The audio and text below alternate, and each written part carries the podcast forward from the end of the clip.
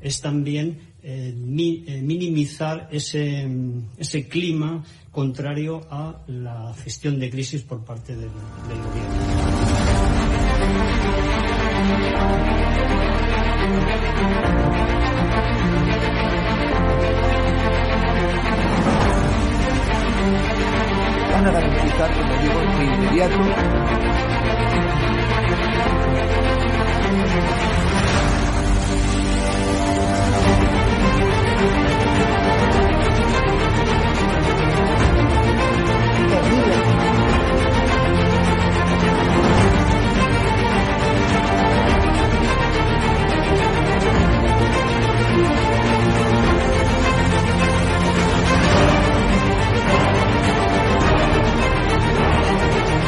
Se trata de limitar la libertad de expresión, pero sí se trata de limitar el que se puedan vehicular falsedades a través de los medios de comunicación que hoy son los periódicos, las radios, las televisiones y también las plataformas digitales.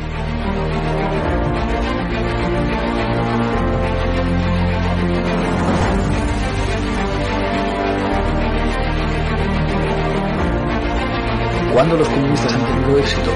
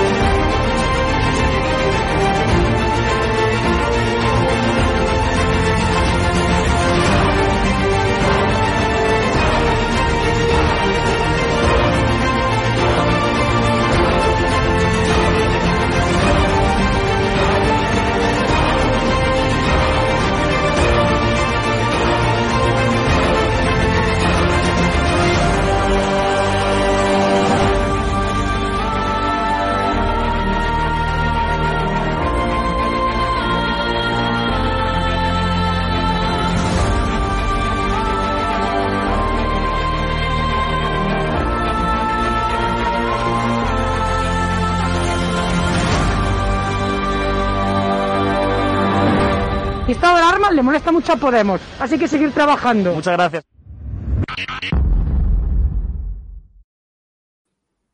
Muy buenas noches, espectadores de Estado de Alarma, ¿qué tal se encuentran?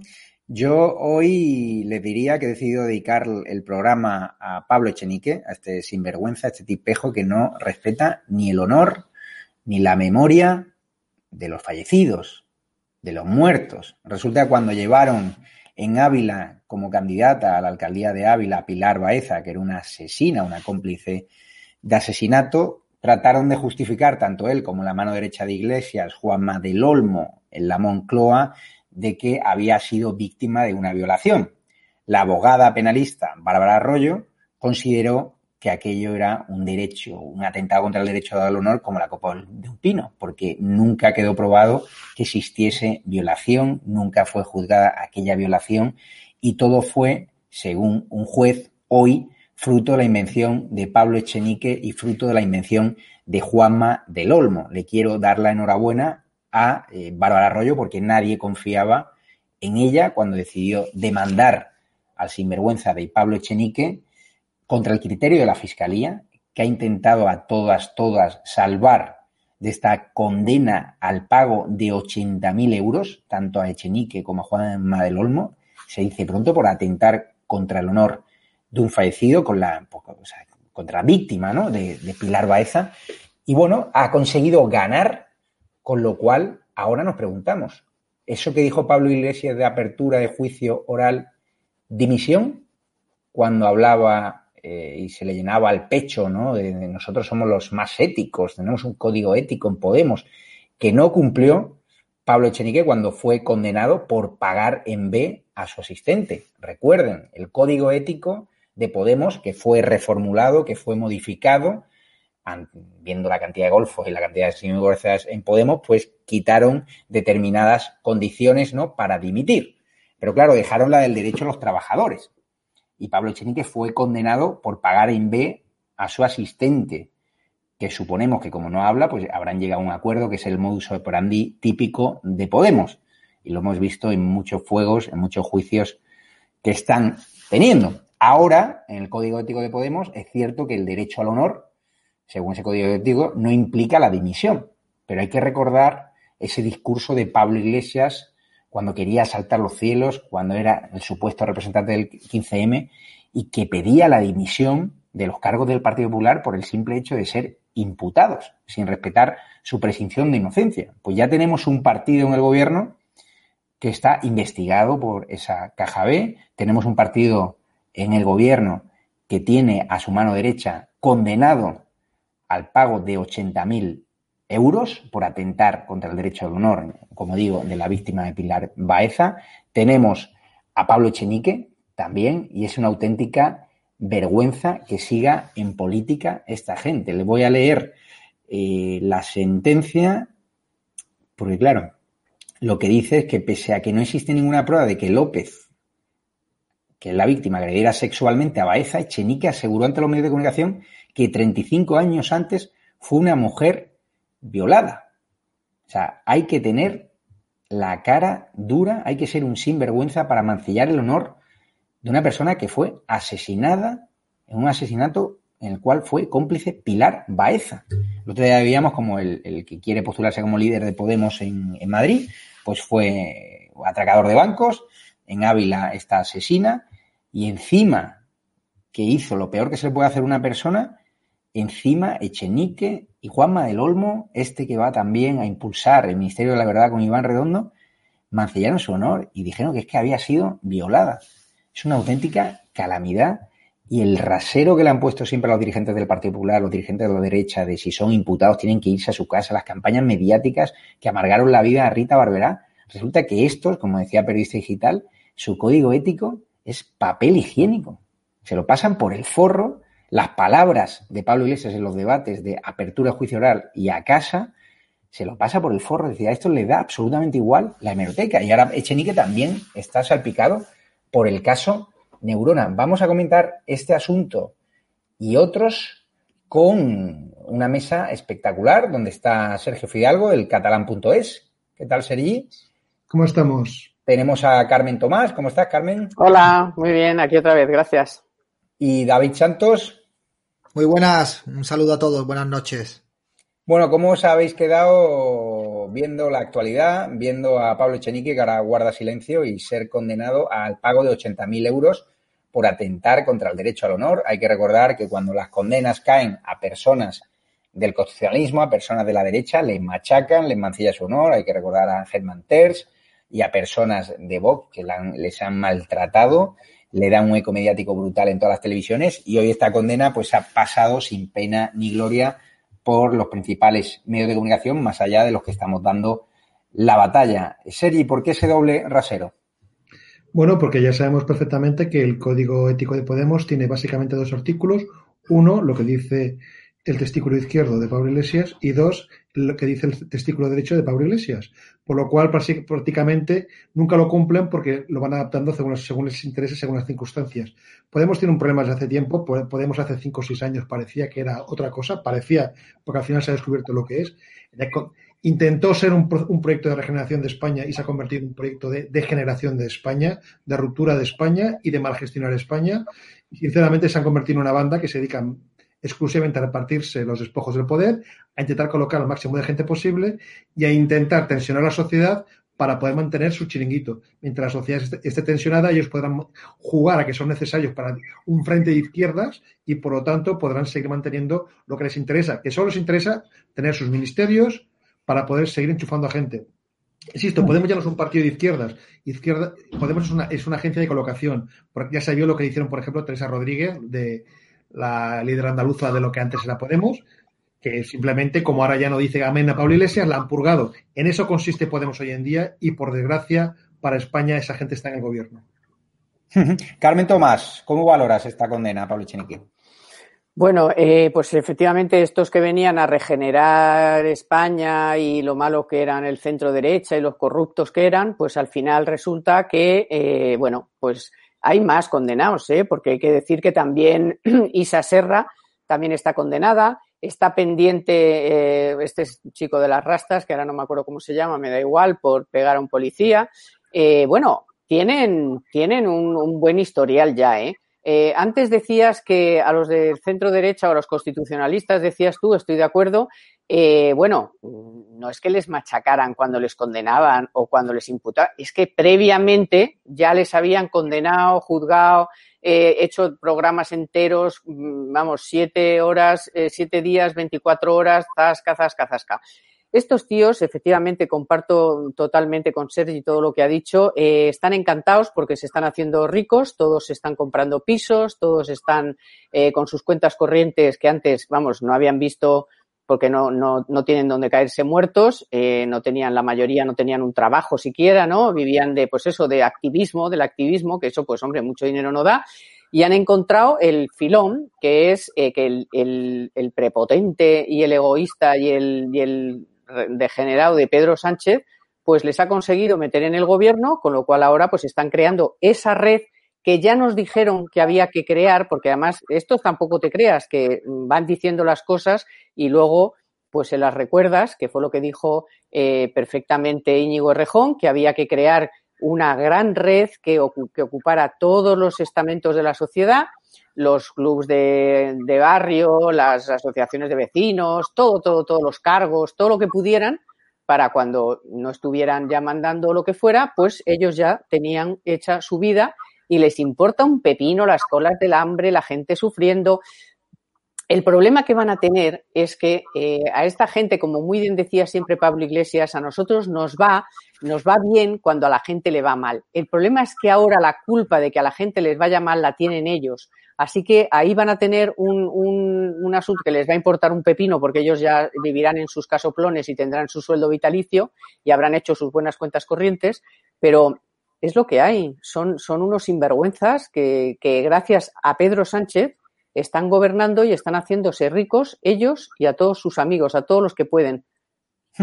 Por cierto, es que eh, Pablo, o sea, Echenique, lo que más me molesta, David Santos, es que luego ellos, eh, en sus declaraciones del pasado, fíjate la caña que daba Pablo Echenique a los que defraudaban a la seguridad social, habiendo tenido ya un asistente al que pagaba en B. Es decir, si yo tengo un asistente o una señora del hogar a la cual estoy pagando en B, lo que no voy a hacer en un mitin político es decir que mmm, no hay que pagar en B, que son unos sinvergüenzas los que defraudan la seguridad social, los que van contra el derecho a los trabajadores, cuando tú estás haciendo eso.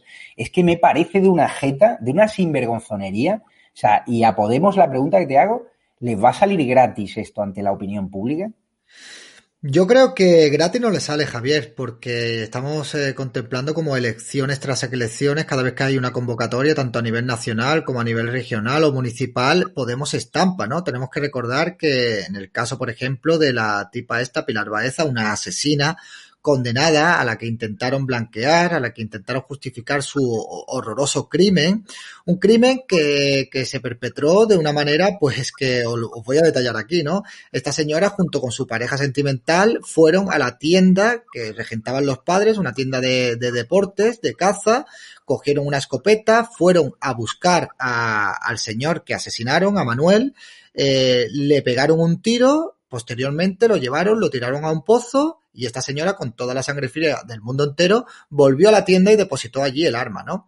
Pues esta señora se presentó y aún así demostrándose que era una asesina, caló en la opinión pública y la gente pues le pegó un severo, un severo repaso de que es que no le votaron, ¿no? Solamente una plataforma que, que había allí en Ávila en contra de los peajes de la autopista obtuvo menos votos que ellas, ¿no? Estamos viendo cómo Podemos se hunde. Podemos realmente es una fuerza residual hoy en día en España, una fuerza residual que lamentablemente pervive por culpa de, del señor Pedro Sánchez, ¿no? Yo siempre lo digo, yo siempre digo que Pablo Iglesias es no es un cadáver político porque lo mantienen con vida, es un zombie político. Y es, pues ya es muy penoso que todavía haya gente en esta sociedad que sigan justificando pues la poca vergüenza que tienen esta gente que como buenos comunistas que son vienen aquí a imponer unas normas, a cambiar las reglas del juego, a mirar por el bien de todo el mundo, pero luego pues ellos son los primeros que no se aplican esas normas y que se las pasan por el forro y que pues bueno, pues parece que la palabra dimitir para ellos es un nombre ruso y que pues para ellos no vale y yo espero que el señor Pablo Chenique pues de una vez por todas lo que tenga que hacer por decencia y por dignidad es dimitir. ¿Cuántas, eh, Carmen Tomás, te hago la pregunta, ¿cuántas condenas le tienen que caer a Pablo Echenique, a los colaboradores de iglesias como Juanma del Olmo, para que se vayan a su casa cumpliendo el mismo rasero que exigieron al Partido Popular?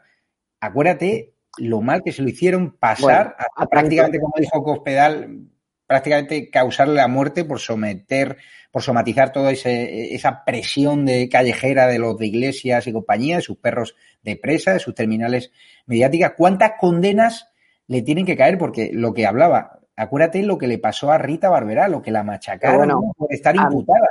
A mi amada Rita Barberá, pero es que hay que hablar de eh, el de los trajes, que todavía el pobre sigue siendo el de los trajes después de que fue exonerado de todo eh, no, em, no es, es que no es que eh, les hicieran la vida imposible una vez que habían estado imputados o, investigados ahora. No, no, es que todo esto era previo, o sea, era machacar, machacar, machacar. O sea, según su código, no digo lo que pone ahí escrito, digo, según lo que nos han contado siempre los de Podemos y lo que han hecho con sus adversarios políticos, es que ya tenía que, bueno, ya con la primera condena previo a la condena, porque para ellos lo de la condena para otros no valía, o sea, valía con que un periódico publicara una cosa que no digo yo que no tuviera razón o no, pero con cualquier publicación ya tenían que estar, irse a su casa. Acordaros de Soria, bueno, de tanta gente, pero de tanta, bueno, rato con lo de Bankia, imagínate que encima ahora le exoneran, o sea, increíble, ¿no? Eh, ¿Cuántas condenas le tienen que caer? Pues las que, las que sean, o sea, es que no creo que Echenique de verdad, no lo creo. Solo creo que les haría mucho daño, muchísimo daño, que llegara hasta el final el asunto de la caja B de Podemos, porque ahí sí que está el partido y sí que están los tres principales, eh, las manos derechas, izquierdas y lo que sea, de Pablo Iglesias. Todo lo demás da igual, que te, pero si ya hay varios condenados, si ya hay eh, este, este que va a ir ahora, le va a pedir el suplicatorio el Supremo al Congreso, pero si es que eso, a uno del PP bueno, ese ya estaba en su casa si hubiera llegado el suplicatorio al Supremo. Me estoy acordando de un montón de diputados del Partido Popular que luego han sido exonerados. Eh, eh, gente de todo, de, otros partidos que no ha llegado ni, a juicio, por supuesto. Eh, no ya que lo hayan condenado, si es que no les dejaban llegar ni a investigado. Entonces, si es que es igual, Javier, yo de verdad soy muy pesimista porque mm, estos tíos ya han perdido la ética, si es que la han tenido alguna vez, han perdido eh, toda referencia moral y ética y les da completamente igual y mientras Sánchez los tenga ahí porque los necesita o porque el PSOE también tiene mucho que callar a lo mejor con Venezuela o con otros sitios, yo creo que, no va a llegar a nada más. Ahora va a ser divertido verle dar la rueda de prensa que le obliga a la sentencia a dar una rueda de prensa de la misma magnitud en la que dijo que esta persona era un violador, que este hombre era un violador. Por aclarar y por matizar, eh, el juez que investiga Podemos archivó la parte relativa a la presunta caja B. El magistrado siguió el criterio de la fiscalía y zanjó la parte. Bueno, pero ahí está todo lo de neurona y todo. A la caja, a la caja de solidaridad. Es cierto que mantuvo el asunto de la, de la financiación irregular, el asunto de neurona, pero es importante aclarar y matizar que esa causa eh, relativa a la presunta caja B, eso quedó archivado, ya sabemos de quién depende la fiscalía, de quién cada día depende más este Poder Judicial, que está recibiendo muchas presiones por parte del gobierno, pero bueno, para los que los Pero neurona no, es B, neurona no es B. No, no, es, vamos, yo lo tengo claro, pero tendrá que ser un juez, pero para los podemitas que a veces nos dicen, no decís que se han archivado las investigaciones por la caja B. Pues sí, está dicho, pero lo que no se han archivado son las condenas contra Pablo Echenique al pago de 80.000 euros, la condena contra Juanma del Olmo, mano derecha de Pablo Iglesias en el, en el gobierno, eh, impulsor del Ministerio de la Verdad con Iván Redondo, y Sergi Fidalgo, ¿Qué tiene que pasar para que alguien se vaya de Podemos? Porque tienen también a, un imputado por patear a un policía, es decir, tienen todo tipo de delitos, han tenido asesinas, han tenido presuntos acosadores, tienen de todo ahí. En Podemos solo dimite alguien cuando Pablo Iglesias decide que tiene que dimitir. Si no, no dimite nadie. Si no, siempre tendrán excusas para quedarse. Siempre. O modificarán el código ético, o, dirá que no, o dirán que no vale, o que en ese caso no se aplica, o que la derecha mediática y judicial les están acosando y que por lo tanto no es, no es de recibo aplicarlo en ese caso. No hay más. O sea, en Podemos Podemos ha degenerado tanto que ya no es una formación política, ahora simplemente es una especie de tribu en la que Pablo Iglesias ejerce de chamán y que por lo tanto mientras se le obedezca, él acepta que digamos que sus chicos y sus chicas, sus adeptos o como lo queráis llamar, pues hagan lo que quieran. Es barra libre, es barra libre y por lo tanto Echenique solo dimitirá si Pablo Iglesias considera que le puede afectar a su imagen y que por lo tanto ya no es esa especie de parapeto que le puede que, le sirve. Si no, si Pablo Iglesias considera que Chinique le puede seguir siendo útil, aunque le condenen por 80.000, 100.000, 150.000 o 200.000 euros o por lo que haga falta. Va a dar igual que no se va a mover de allí. Y es lo que está pasando en Podemos. En Podemos, Podemos ya no es una formación al uso, Podemos es otra cosa y el hecho que está en el gobierno, en vez de, digamos, digamos, de civilizarlos entre comillas y hacer que intenten ser un partido europeo que respete las formas democráticas. Al contrario, Pablo Iglesias, ahora que tiene la repartidora, ahora que puede colocar a la gente que quiere, no tiene ninguna necesidad de, digamos, de democratizarse. Al contrario, ahora puede ser más déspota que nunca, porque quien se mueve no sale en la foto, y no sale en la foto significa dejar de cobrar una nómina de 50, 60, 70 mil euros al año. Y claro, cuando hay gente que no ha cobrado eso en su vida, de repente tener ese dinero, pues hace que decir amén aunque la práctica religiosa no sea muy bien vista en Podemos, pues en el caso de Iglesias decir amén queda pero que muy bien. Por cierto, que Otegui se ha vuelto a vanagloriar de ser clave en el apoyo al PSOE y a Podemos. Son de la misma calaña, la gente de Podemos y esta gente de Batasuna, de Bildu, son lo mismo, y ahora el PSOE, por supuesto, que también, un partido que ha traicionado a su muerto. Vamos a ver lo que ha dicho Otegui y lo comentamos con David Santos. Y además hicimos un pacto de reforma fiscal con el PSOE, además hemos firmado unos recontus en Irún con el Partido Socialista, sostenemos al Partido Socialista en Navarra y además hemos facilitado que haya gobierno de PSOE y Podemos en el Estado. ¿Y cuál es el problema? ¿Qué vamos a hacer en Madrid? Ya lo hemos dicho y lo hemos manifestado en muchas ocasiones. Sobre tres ámbitos vamos a tratar de trabajar. Son ámbito política penitenciaria, ámbito de reversión de los recortes sociales y ámbito de resolución democrática del problema nacional, plurinacionalidad y autodeterminación.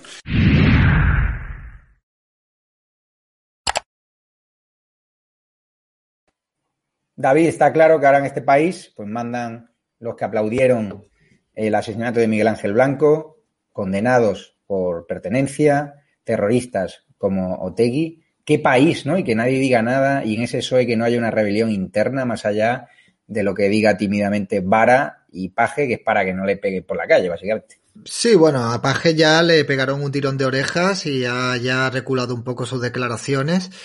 Y bueno, lo que da muchísima tristeza es eh, no solamente ver cómo esta gentuza, estos etarras, porque hay que recordarlo y hay que repetirlo mucho para romper el relato, de que Bildu es ETA. Bildu es el brazo político de ETA. No hay justificación posible. No se puede justificar de ninguna manera.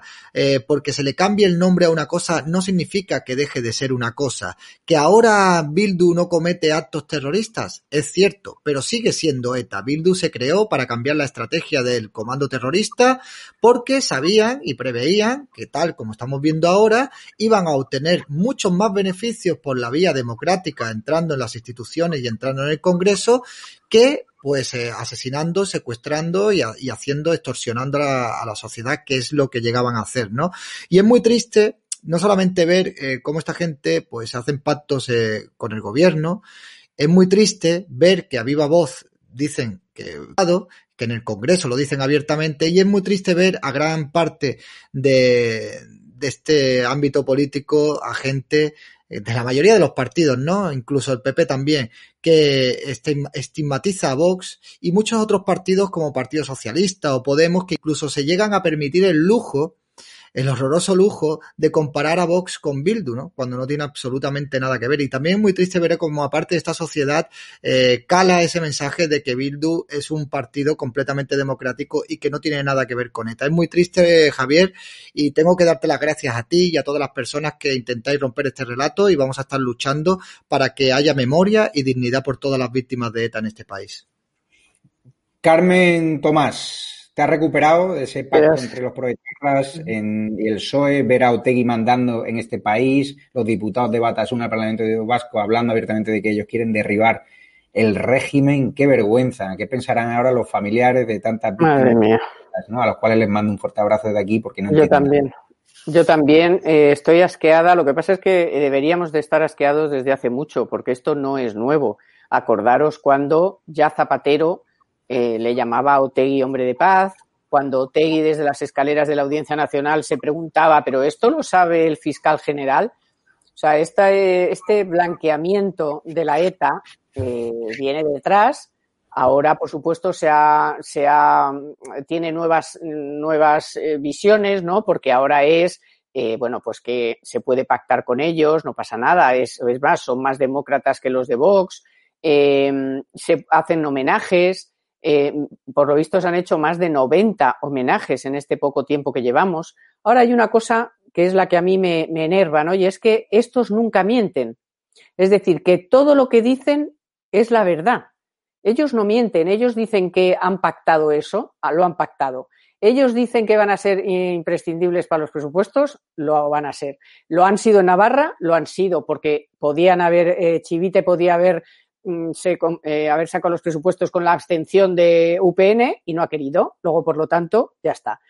Es una política asquerosa del señor Sánchez, que por cierto, eh, sí, lo de los varones no tiene un pase, pero es que hay que decir que lo recordaba el otro día Leguina, que cuando Sánchez volvió en honor de multitud, bueno, de lo que fuera, ¿no? Con los votos de los militantes a la Secretaría General, hizo unos estatutos y un comité federal a su medida, con lo cual, no hay posibilidad alguna desde dentro de hacer nada. Entonces, o el Partido Socialista de verdad, porque este no es el Partido Socialista, esto lo dicen los socialistas de toda la vida, esto no es nuestro Partido Socialista, esto es el sanchismo, que es otra cosa. Entonces, como desde dentro del Partido Socialista no pase algo, pero de los de verdad, no de los que están ahora, que un poco como los de Podemos, ¿no? La mayoría pues son, pues eso, estómagos agradecidos, pues fíjate, Lastra, Ábalos, ¿qué vas a esperar? Y luego pues Calviño y Escribá, que son casos que habrá que estudiar en el futuro, o algún psicólogo o algún psiquiatra, cómo es posible que se hayan transmutado de esa forma en poco tiempo.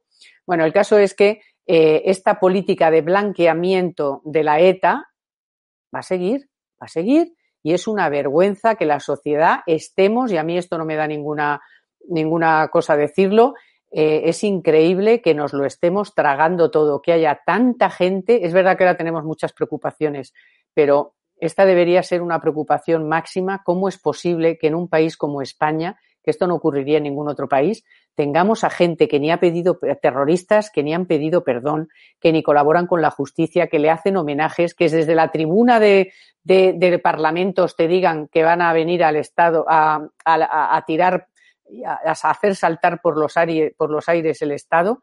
¿Cómo podemos estar permitiendo esto? Ahora, Europa, no vamos a confiar mucho en los burócratas, pero Europa ha hecho un llamamiento sobre esto de los homenajes, ¿eh?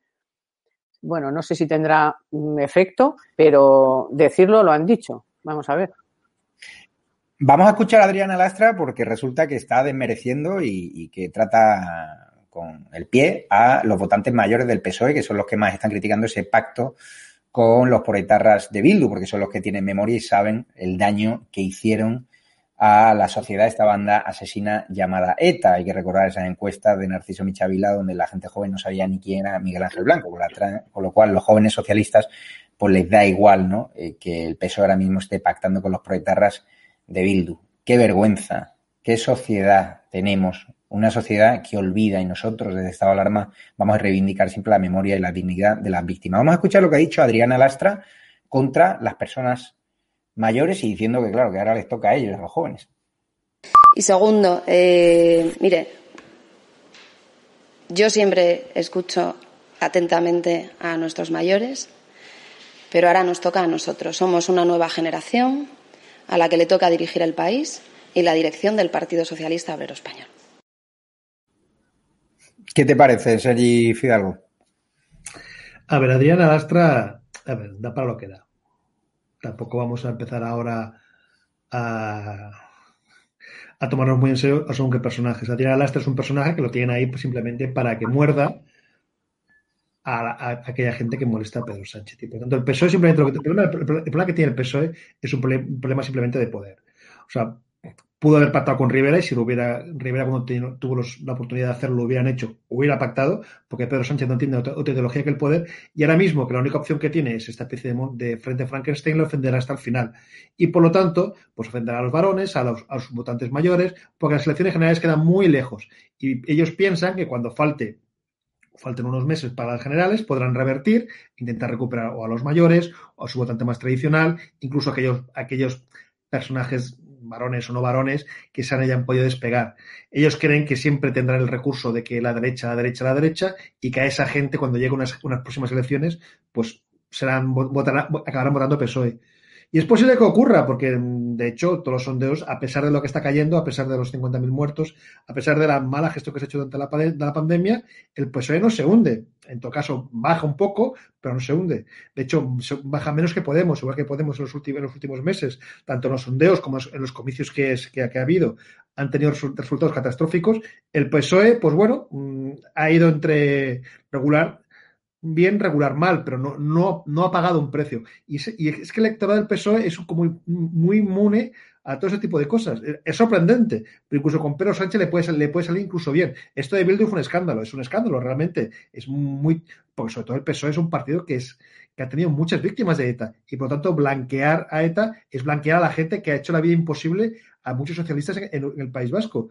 Pero bueno, ante la amenaza, entre comillas, de la derecha, muchos votantes socialistas se acaban incluso tragando con esto. Por lo tanto, yo no preveo una gran reacción en contra del PSOE y lo que sí, lo que sí veo es que Pablo Iglesias, en este caso, está consiguiendo su objetivo, que es, mediante el frentismo, mediante arrastrar el PSOE hacia Bildu, hacia Esquerra, hacia el PNV, hacia la CUP, hacia el BNG, hacia estos partidos, consigue que Podemos siga siendo el eje y, por lo tanto, seguir, que es lo que le interesa, que es viviendo del cuento.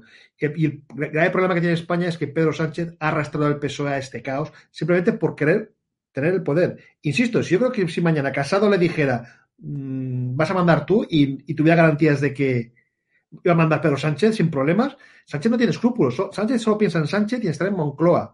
Y por lo tanto hará lo que sea, lo que sea conveniente. Pero como digamos que consideran que no tiene otra opción, están destruyendo España con esta deriva, digamos, separatista. Pero bueno, yo preveo que esto acabará mal, porque al final estos partidos rupturistas se querrán cobrar un precio. Y yo espero, sinceramente, que algún día el electorado socialista despierte y vea que estas cosas que está haciendo Sánchez no son de recibo y que no puedes destruir a tu país por mantenerte la Moncloa. Vamos también a escuchar lo que ha dicho Pedro Sánchez, que calla sobre su pacto con los proetarras de Bildu, incluso amenaza a la oposición. Creo que el realizador, el vídeo número 3, por si podemos verlo en pantalla y lo comentamos con David Santos. Claro que son necesarios estos presupuestos y la gran pregunta que nos tenemos que hacer es ¿dónde está la derecha? ¿Qué es lo que ha hecho la derecha desde que emergió esta pandemia? Lo hemos hablado usted y yo, yo también con su líder en las Cortes Generales, en el Congreso. Ustedes han utilizado, y ese es su principal error, no para hoy, sino para mañana, cuando tengan que rendir cuentas ante los electores en las urnas, ustedes lo que han hecho ha sido utilizar la pandemia precisamente para intentar derribar al Gobierno de España. Eso es lo que han hecho. Ustedes no han arrimado el hombro, ustedes han politizado y politizan la pandemia, y ese es su principal error. Fíjese, señoría, antes la senadora del Partido Nacionalista Vasco hacía una reflexión sobre las elecciones americanas. Yo le diré una cosa, señor Maroto.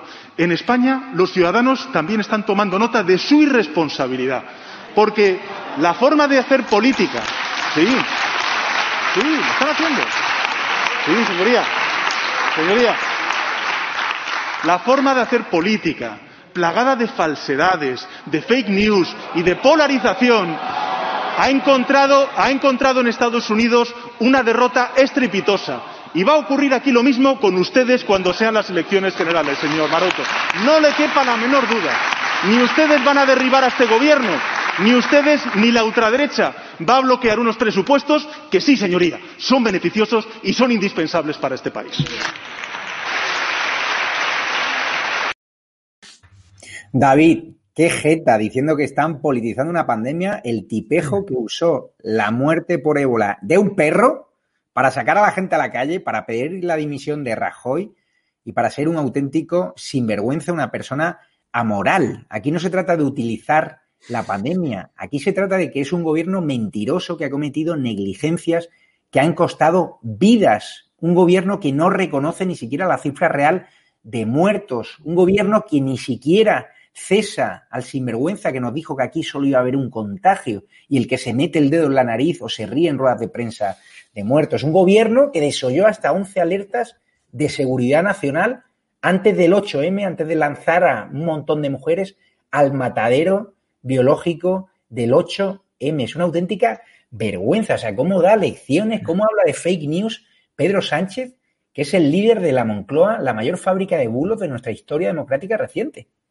Pero si te fijas, Javier, eh, la poca vergüenza que tiene este señor es increíble. Está hablando de fake news y a la vez está dando como ganador a Biden, cuando todavía está por ver si en Estados Unidos Biden va a ser el futuro presidente de los Estados Unidos. No, pero para que veáis cómo es ese señor y la facilidad que tiene a la hora de mentir, no solo la facilidad que tiene a la hora de mentir, sino es que yo creo que este señor eh, tiene algún tipo de patología que incluso se llega a creer sus propias mentiras.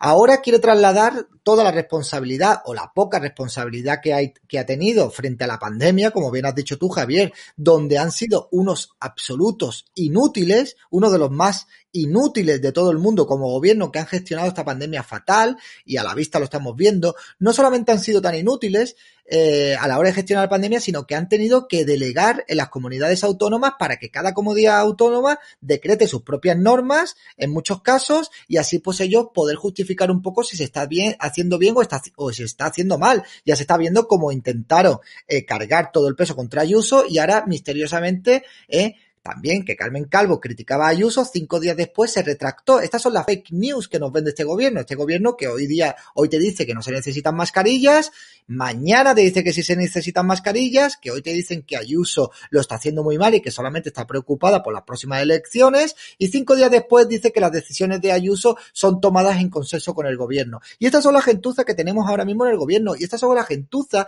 que quieren monopolizar toda la información que haya, no solo en medios de comunicación, sino también en plataformas sociales. Nos quieren encerrados en casa y también controlando todo lo que nos llega a nosotros y controlando todo lo que nosotros podamos escribir en contra de ellos. Estos son los que están ahora. Y ahora, pues quieren descargar toda la responsabilidad en la oposición. La oposición es oposición. Y muy blandita que es, por cierto, la oposición del Partido Popular, que votó no eh, en la moción de censura y que está intentando pactar una y otra vez con el Partido Socialista, asumiendo incluso hasta mucho material ideológico para caer bien a esa parte de la sociedad, pues que parece ser que va a estar descontenta con el Partido Socialista y va a trasladar su voto en el Partido Popular. Al menos eso se cree, ¿no? Pero es una más de Pedro Sánchez. ¿Qué podemos decir de esta persona cuando tenemos a 60.000 fallecidos, cuando ellos manejan el relato y cuando aquí, pues con, el, con, muy poco tiempo que llegue a pasar, se irá solapando con una cosa tras otra, un escándalo tras otro, uno tras otro, tras otro, y al final quedará el relato de que el gobierno no lo ha hecho tan mal y que la culpa de todo la ha tenido la oposición, como siempre. Carmen Tomás, el problema no es solo eh, de Sánchez, el problema es que sus compañeros de viaje son incluso más peligrosos que él y no se esconden. Hemos visto que Podemos va a saco contra la Casa Real, que cuando va a Bolivia Pablo Iglesias parece ser que se reunió con el canciller eh, venezolano. Ya sabemos lo que hizo eh, Delphi eh, viniendo aquí a la T4, luego hablaremos de ello. Pero es que fíjate lo que ha dicho Rufián, que ahora le quiere quitar el presupuesto a nuestra Casa Real, un jeta que cobra de un Estado, de un país que quiere romper. Es inconcebible, España es el único país, así lo digo abiertamente, del mundo que financia a sus enemigos y que garantiza una vida a cuerpo del rey aquí, en Madrid, a jetas como Rufián, que además dijo que él se iba a ir del Congreso a los 18 meses. Y ahí vamos a escuchar lo que ha dicho. Eh, cinco grandes enmiendas a la totalidad en cuanto a secciones se refiere, Las cinco son políticas, las van a entender perfectamente. La primera de ellas será el Tribunal Constitucional, un órgano para nosotros politizado y absolutamente alineado con los postulados más conservadores y reaccionarios de este país. Se ha demostrado en los últimos años de forma fehaciente. La segunda gran enmienda a la totalidad a las secciones, secciones se refiere al Ministerio del Interior, por razones obvias también. Estos presupuestos recogen eh, una aportación de unos siete millones de euros a algo tan opaco eh, como los fondos reservados. Nosotros, nuestra sospecha es que es dinero básicamente para gente como el teniente coronel Baena y sus eh, operaciones de Torrente 6, en definitiva, para espiar ilegalmente a la disidencia política. La tercera es al Ministerio de Defensa. Ustedes saben que nosotros somos un partido antimilitarista y más allá de eso es que estamos hablando de con la que está cayendo, con lo que, con lo que se necesita de partidas en cuanto a contenido social, económico, para salvar a la gente, en definitiva, con la que está cayendo y caerá, se están dedicando más de mil millones de euros de presupuesto general a tanques y a balas. Nos parece que el sentido común debería decir lo contrario. Eh, la cuarta es al Tribunal de Cuentas. Puede sorprender, pero si hacen un repaso a las últimas actuaciones del Tribunal de Cuentas, se ha convertido en un órgano más de represión.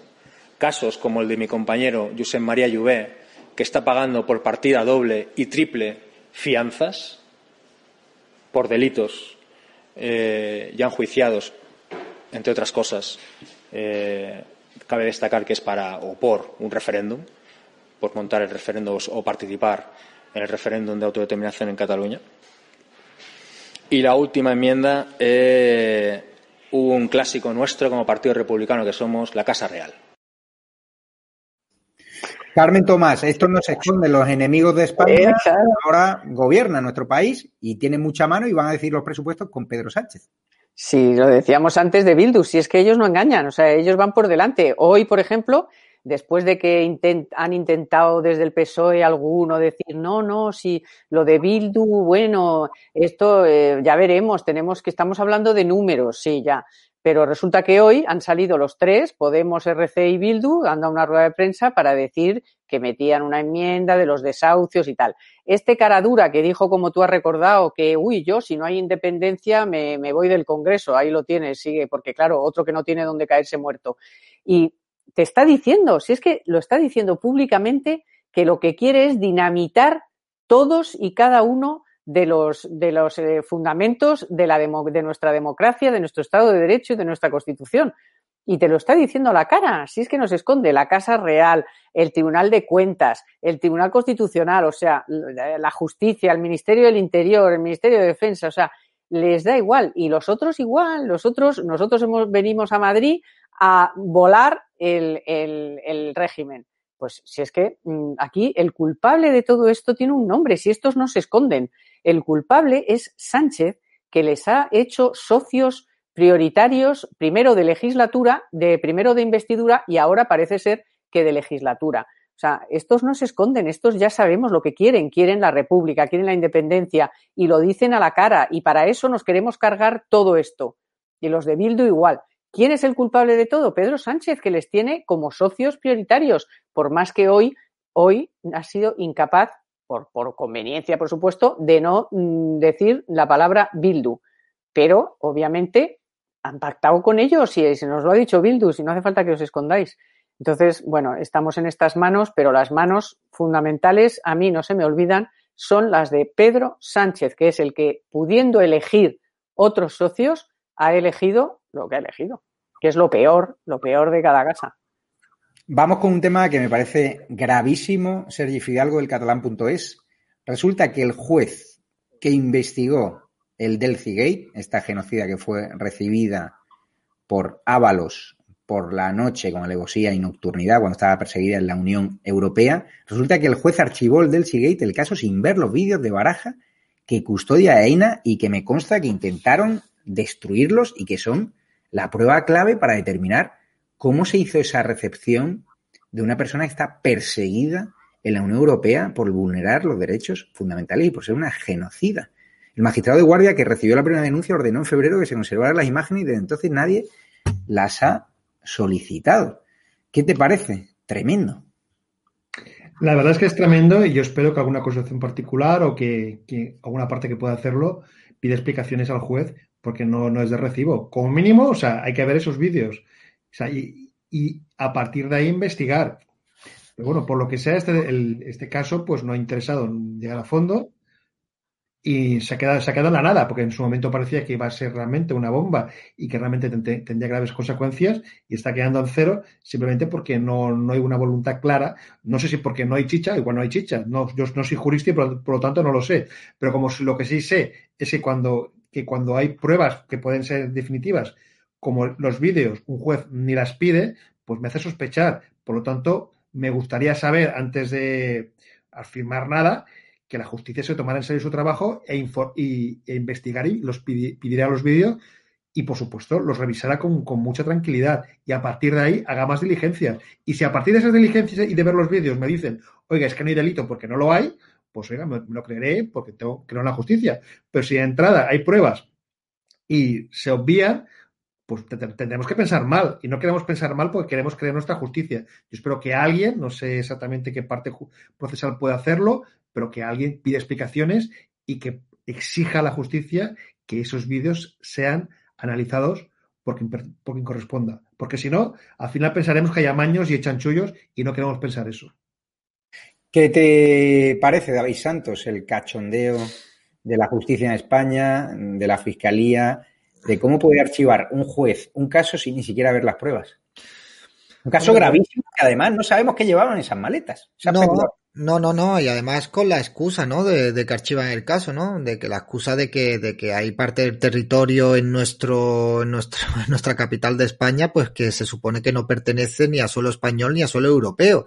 Pues tenemos que recordar que esta señora Delcy tiene prohibido viajar a, viajar a cualquier punto de Europa porque está, vamos, perseguida por derechos contra la humanidad, ¿no?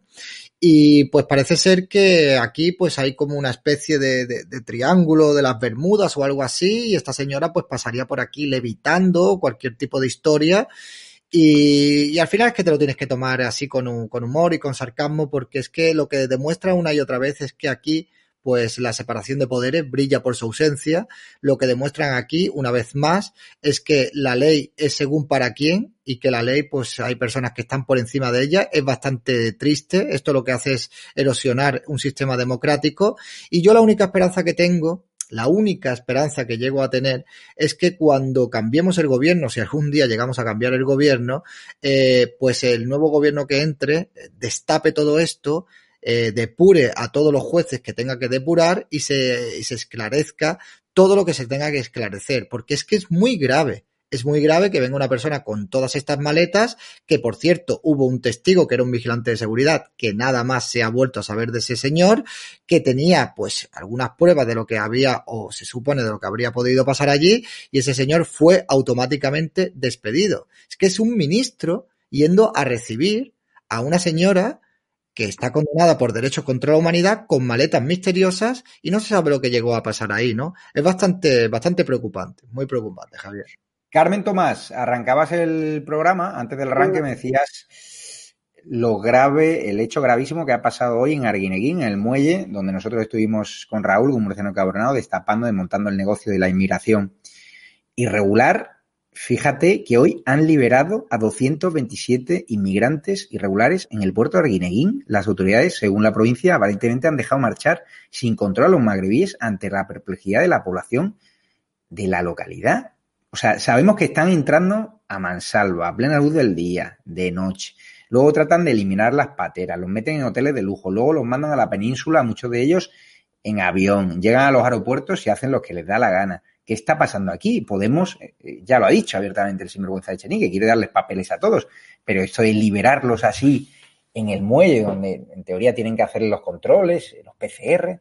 Esto... Bueno, la, ya, la sospecha eh, es que les han liberado porque como el ministro eh, Marlasca ha mentido hoy flagrantemente en una entrevista que le han hecho después de haber estado en Canarias, que ha asegurado que es falso que los inmigrantes estén más de 72 horas desde que llegan en el, en el puerto, que no, que no es así, que, que, son perfectamente tratados, que les llevan a unos campamentos militares. Bueno, resulta que en los barracones donde están, que son para en torno a 500 personas, hay ahora mismo dos mil y pico. Lo, sé, lo, lo, tengo reciente porque acabo de escuchar en el radio la entrevista a dos policías y a la alcaldesa de Mogán, que estaba horrorizada porque, eh, bueno, pues mm, ha estado el ministro por allí, no les han hecho ni caso, no escuchan a los policías, ha dicho que han soltado a todos estos para hacer creer que efectivamente no están más de 72 horas, que ellos no tienen, eh, ella ha dicho que no tenían conocimiento exacto de que a, las, a los, estos inmigrantes se les esté haciendo eh, la PCR, o sea, los, se juntan a los que están sanos con los que no están, o sea, que es un desmadre. Y, dato de la policía, en noviembre de 2019, los días que van de noviembre 2020 ha aumentado un mil por ciento, un mil por ciento, cosa que el ministro también en esa entrevista, eh, en fin, con cierta, eh, con cierta maldad, ha sacado datos del 18 sobre el 19, pero o oh casualidad no ha dicho nada del 19 al 20, pero son datos que están en la página web del Ministerio de Interior y ha aumentado un mil por ciento. Y bueno, la queja, por supuesto, pues imaginar de los policías, de la Cruz Roja, que dicen que lo que hay son dos voluntarios de la Cruz Roja allí intentando hacer lo que pueden porque llegan de 400 en 400, de 500 en 500 y que es un trato absolutamente inhumano. O sea, este partido, ¿no? El gobierno, con dos partidos que son de los derechos humanos, de la humanidad, del socorro a las personas, del ecudo social, de la no sé qué, pues tienes a toda esta gente allí hacinada mintiendo como bellaco sobre lo que está pasando allí y, y bueno, y dando este, este espectáculo lamentable de, de, cómo están tratando a estos seres humanos, a los que, ya te digo, tienen hacinados en un lugar en el que está preparado para en torno a 500, ahora mismo hay 2.400. Qué vergüenza. Es una, Eh, una vergüenza.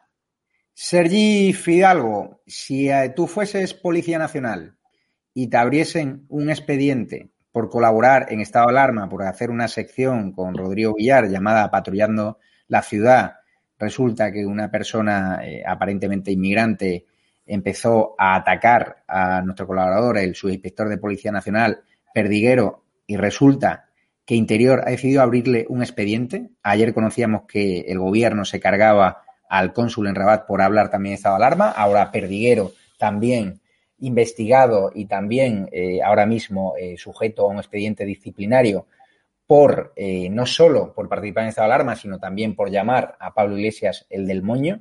Esta persecución, esta cacería contra el discrepante, ¿qué te parece? El gobierno, la verdad, es que se dedica continuamente a buscar cortinas de humo un poco para que la gente se olvide de, lo, de, lo, que es realmente grave. O lo que es realmente grave es que España va a vivir una crisis económica brutal, va a haber millones de parados, muy, va a haber muchos, muchos, muchos apuros, muchos problemas, y por lo tanto quiere tener a los medios de comunicación controlados, ya que el que hable más de la cuenta intentar, digamos, hacer ver al resto que, que, no le conviene salirse del buen camino, entre, buen camino entre muchas comillas, para evitarse problemas. De ahí que pasen cosas como esta. Es una cortina de humo magnífica perseguir o sancionar o a gente que habla en, en medios no críticos con el gobierno, porque así mientras hablamos de esto, pues no sé, pues piensan, porque al final, y no lo van a conseguir, que no hablamos de lo que realmente va a venir. Claro, que lo que va a venir es que va a venir unas navidades trágicas en el que la economía se va a acabar de hundir y que posiblemente el 2021 sea el peor año de los últimos 70 años de la historia de España, sin contar la guerra civil. Por lo tanto, vamos a ver estas cosas y muchas más. O sea, va a haber muchísimas más, muchísimas más, porque no tiene más remedio. El gobierno tiene que hacer ver, lo, tiene que hacer incluso con el tema, por ejemplo, esto, que ha pasado con el tema del bilingüismo, este, este intento de cargarse el español como lengua vehicular. Por una parte parece que les perjudica, pero yo creo que ellos piensan que les perjudica menos que hablar de la crisis económica. Es que, claro, es que aquí la gente, no está cobrando los ERTES.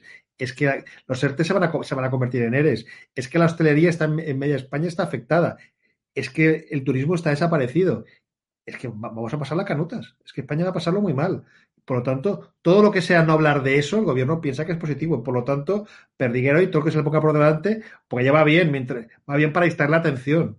Es que no, no hay otra. No les queda otra que intentar que la gente no piense en lo que le viene encima. Como la gente piensa en lo que le viene encima, va a pasar, bueno, lo que pasó en Cataluña, que, un, que le tiraron 50 litros de sangre de cerdo al palo de la Generalitat se va a quedar en nada con lo que puede venir como la gente empieza a pensar lo que, lo que los, lo vamos, lo que, lo que, en tres o cuatro meses tendremos en nuestros bolsillos y nuestras economías fa- familiares. Luis Santos, ¿qué te parece que hayan abierto dos expedientes disciplinarios a Perdiguero por colaborar con Estado de Alarma, por ir a lavapiés y tras ser increpado, insultado por un inmigrante que le tiró incluso, bueno, según me tenía entendido y se pueden ver las imágenes del vídeo que vamos a dar en cinco minutos a las once menos cuarto nos espera Perdiguero, le vamos a entrevistar en exclusiva. Este inmigrante nada más llegar allí no paró de increpar a Perdiguero y él hizo lo que tendría, lo que, lo que debería haber hecho cualquier policía nacional, que es advertirle de que estaba atacándole y que se lo podía llevar a comisaría. Pues ahora han ido a saco contra él, también por llamar el moña a Pablo Iglesias. ¿Te parece todo esto una locura? Pues hombre, eh, no tenemos que, que obviar que lo- el jefe superior de, la policía y la Guardia Civil es quien es, ¿no? Es Marlaska y lamentablemente pues se paga muy caro a todas las ovejas que se salgan del redil, ¿no? Me parece una absoluta vergüenza que los policías, guardias civiles y militares en este país no tengan libertad de expresión, no tengan libertad ideológica, al fin y al cabo son ciudadanos, son policías rasos, no, no tienen hombres a su, a su, en su orden ni pueden cambiar absolutamente nada y creo que por encima de, de la figura de un policía está pues la figura de una persona que tiene todos sus derechos y como no pues tiene derecho de pensamiento ideológico y también. Y si una persona te viene a increpar por la calle pues como mínimo tú tienes derecho a increparle tú a él y defenderte de, de, de eso o qué tiene qué se supone que tiene que hacer entonces una persona. Dejarse agredir. Es que ya sabemos que no sé si habéis visto el meme este que se saca y que tiene un baremo como de colores no y dependiendo del color, de la tonalidad de piel de una persona, pues es un delito o no, ¿no? Y eh, parece ser que si te viene una persona con un tono de piel un poco más oscuro, una nacionalidad de al sur de Europa, pues parece ser que no puedes defenderte ni puedes hacer absolutamente nada porque puedes pecar de ser un racista, ¿no? Me parece muy lamentable. Desde aquí, pues le quiero mandar todo mi apoyo a Perdiguero y esperemos que esos expedientes no prosperen ni vayan a más. Pues lo dicho, David Santos, te despido ya. Ahora está esperando claro. a las cuarto el gran Perdiguero, su inspector de Policía Nacional, que nos va a contar realmente por qué le han abierto expediente disciplinario en la Policía Nacional. Además, dos expedientes, no la primera vez que lo hacen, le están machacando. Carmen Tomás, te despido ya también. Muchísimas Apoyo a Perdiguero. y Sergi Fidalgo, el catalán.es, muchísimas gracias. Y a los espectadores de Estado de Alarma, no se pierdan la entrevista exclusiva que le voy a hacer yo a Alfredo Perdigueros, inspector de Policía Nacional, ahora perseguido por el Ministerio del Interior de Marlasca por participar en estado de alarma, por llamar el moña a Pablo Iglesias, el del moño, ¿no? Si, perdonen, el del moño. Y me parece esto bastante excesivo. Así que eh, este programa le va a apoyar tanto a él como a todos los colaboradores, incluso al cónsul en Rabat, que por decir verdades en estado de alarma, pues ha sido cesado y fulminado por la ministra de Asuntos Exteriores, González Laya. El gran hermano del gobierno ya está aquí, el Ministerio de la Verdad Oficial de Iván Redondo ya está aquí, las purgas no han hecho nada más que comenzar, purgas en la Guardia Civil, purgas en el Poder Judicial, purgas en los medios de comunicación públicos, que por cierto, Luis Valcárcel luego a las once y media de la noche va a hablar de ese programa vomitivo de Cintora que nos esconden, han llevado todo el rojerío patrio allí, a la televisión pública que pagamos todos y de la cual fuimos purgados muchos. Y daros las gracias por apoyarnos, gracias a los Patreons, a los miembros de la comunidad YouTube, a los que nos hacéis donaciones a través de la cuenta bancaria, en esa descripción, a través de PayPal. Muchísimas gracias. En el botón unirse podéis ser miembros de la comunidad YouTube y es una forma de apoyarnos. Vamos a seguir trabajando, vamos a seguir desmontando la inmigración irregular en Canarias, reivindicando la libertad en el País Vasco, en Cataluña, en Navarra y recorriéndonos toda España, enseñando las colas del hambre y todo lo que te va a esconder la sexta y el gobierno social comunista. Así que me despido ya, que en breves minutos empieza ya la entrevista exclusiva a Alfredo Perdiguero, su inspector de Policía Nacional. Muchísimas gracias.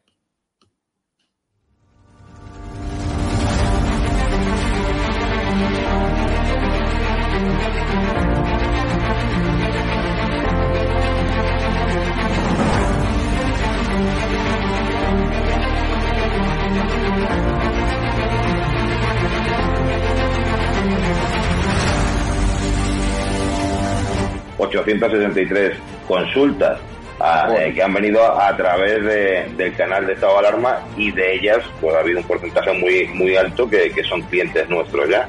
Yo la verdad que cuando hice, cuando di este paso de publicar, porque claro, yo no tengo ningún medio de comunicación como puedes tener tú, y mi forma de, demostrar mi cabreo y mi indignación con este pues voy a intentar a ver si puedo, puedo, que yo no soy políticamente correcto. Sentado cátedra, apoyas un proyecto por la libertad de expresión, has puesto una pancarta contra el gobierno, te va mejor que nunca a pesar de la pandemia. Don Félix Revuelta, presidente de Naturhaus, propietario también de la Unión Deportiva de Logroñés, dueño de este hotel maravilloso donde nos has alojado. Está mal que lo diga, pero desde que me hice un poco famoso por mis expresiones en contra de este gobierno social comunista, mi negocio ha ido para arriba.